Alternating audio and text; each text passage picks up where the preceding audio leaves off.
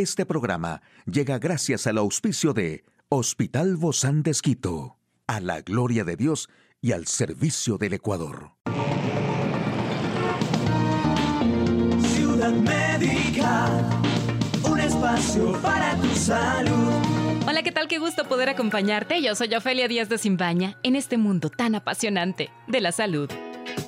Y es importante aprender a reducir el riesgo de quemaduras solares, cáncer de piel y envejecimiento prematuro de la piel.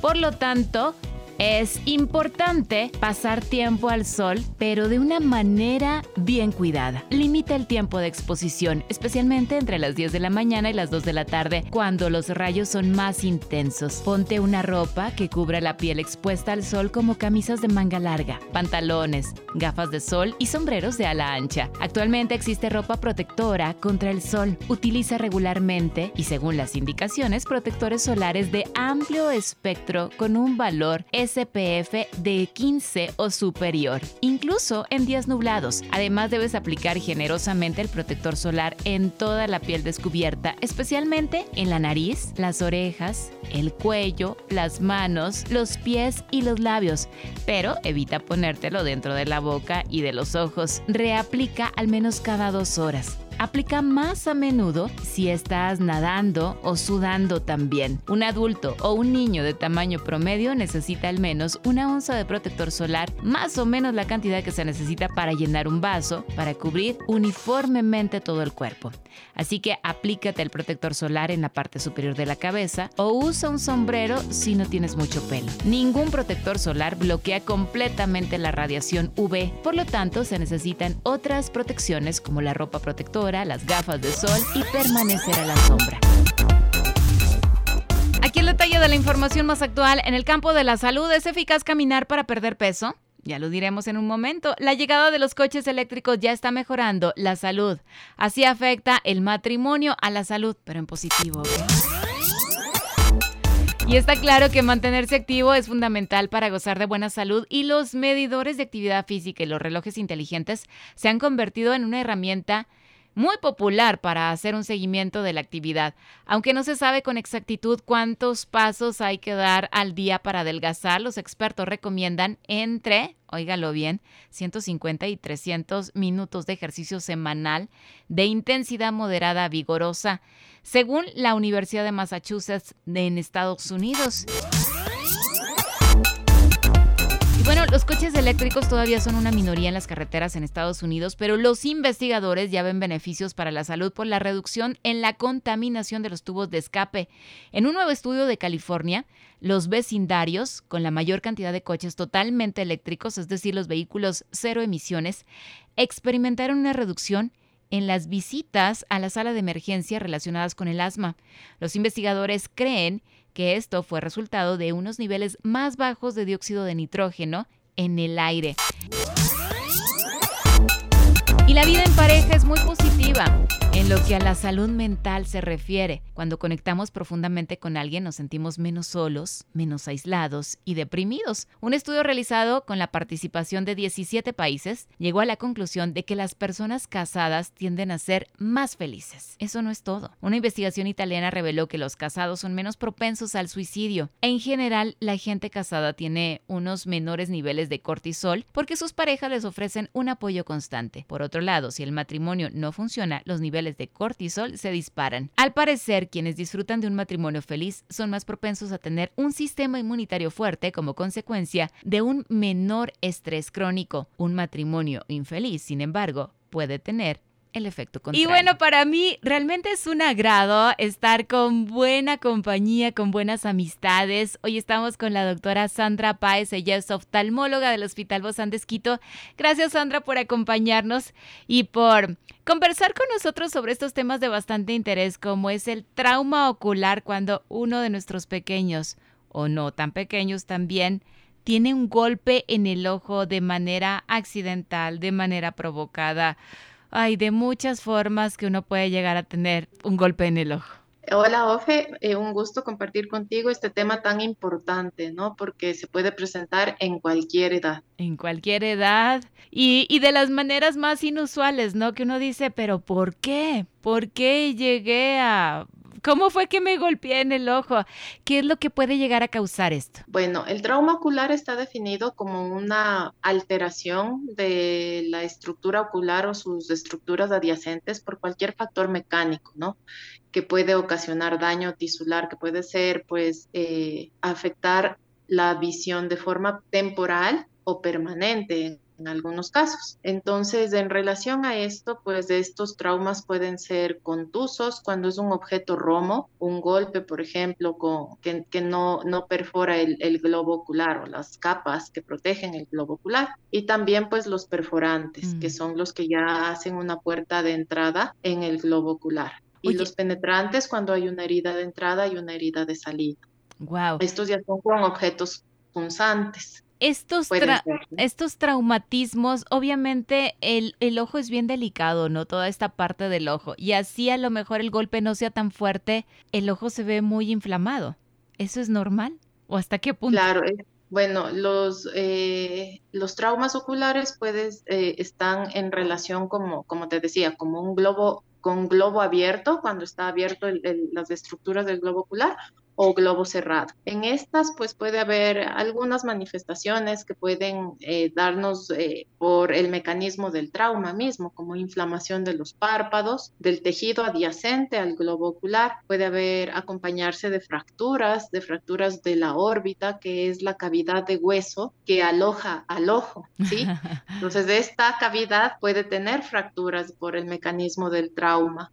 Entonces, haber alteraciones en los movimientos de los ojos, también de las partes blandas, es decir, párpados, músculos, tejido celular que está debajo de la piel, que está en, el tejido que está rodeando al, al, globo ocular en sí. Eh, el trauma ocular pues es muy frecuente en la edad más común es de 10 a 40 años.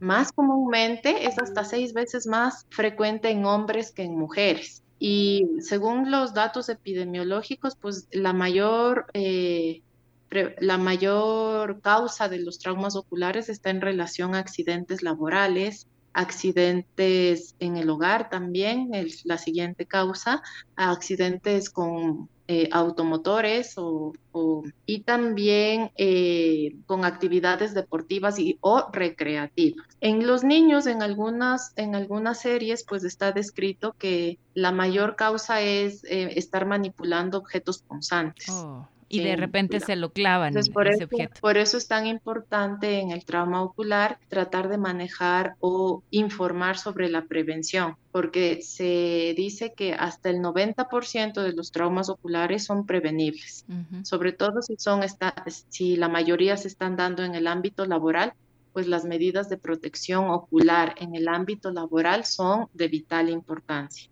Ahora, siempre estas capitas que nosotros tenemos en el ojo son muy delgaditas, ¿no? Esa piel. Por eso es que se ve tan abrumador el golpe o por eso es que ¿Qué es lo que provoca que el ojo se vuelva o rojo o verde, hinchado y todo esto que da una apariencia realmente bastante impactante? Eh, pues del proceso de la mecánica del golpe mismo. Entonces vamos a tener que puede haber hemorragias que van a dar las equimosis o lo que decimos morado. Eh, vamos a tener edema, que es eh, la acumulación de líquido fuera de la tisular, ¿sí? Eh, esto es sobre todo en la parte de los párpados es muy, muy importante porque la piel del párpado es, la, es una piel muy delgada, ¿no?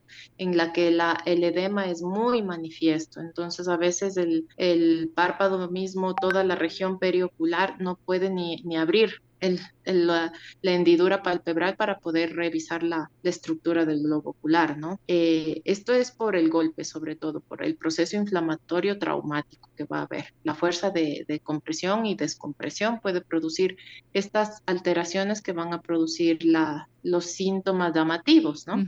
¿Y qué es lo que puede llegar a causar? Porque claro, uno lo que siempre dice, ay, que no vaya a perder el ojo, ¿no? Es con lo que uno más se identifica, pero ¿qué puede llegar a ocasionar? Bueno, depende, eh, pues la clasificación del trauma ocular está en relación a la mecánica del, del traumatismo y a, los, a las estructuras anatómicas que está comprometiendo. ¿Sí? Eh, también a la evaluación inicial. En esta podemos tener, pues, cuánto está viendo el paciente en el momento del trauma, qué componentes están afectados, cuál fue la mecánica del trauma y eso ayudarnos a dar un pronóstico visual o de afectación de las de, este trauma en el paciente hasta seis meses, ¿no? Según algunos scores y también los, la clasificación de trauma ocular. Ahora, eh, depende mucho del trauma para, para, ver sus, sus, posibles complicaciones, transitorias o permanentes en una lesión muy, muy grave, ¿no? Y estoy pensando justamente en niños,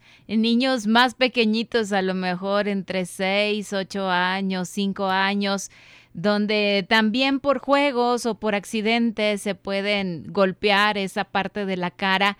¿Qué debemos hacer como padres? ¿Cómo actuar ante estos casos? ¿Hay que llevarlo a emergencia? ¿Puede quedarse en casa? Eh, ¿Hay que hacerle una radiografía, tomografía? ¿Qué se hace? Eh, es importante la valoración en atención primaria, ¿no es cierto? Si podemos llevarle al, al pediatra o a emergencias, estaría bien. Sobre todo ver cuál fue la mecánica del, trauma, ¿no? Porque a veces es, es, que se golpeó el ojito, pero fue porque, te digo, un caso. Entonces fue porque la hermanita le empujó de la litera. Entonces, además de haberse golpeado el ojo en la caída, era de la litera, o sea, de la segunda cama de una litera que es alto. Y también él tenía una fractura en el cráneo. Entonces, tenemos que saber la mecánica del trauma.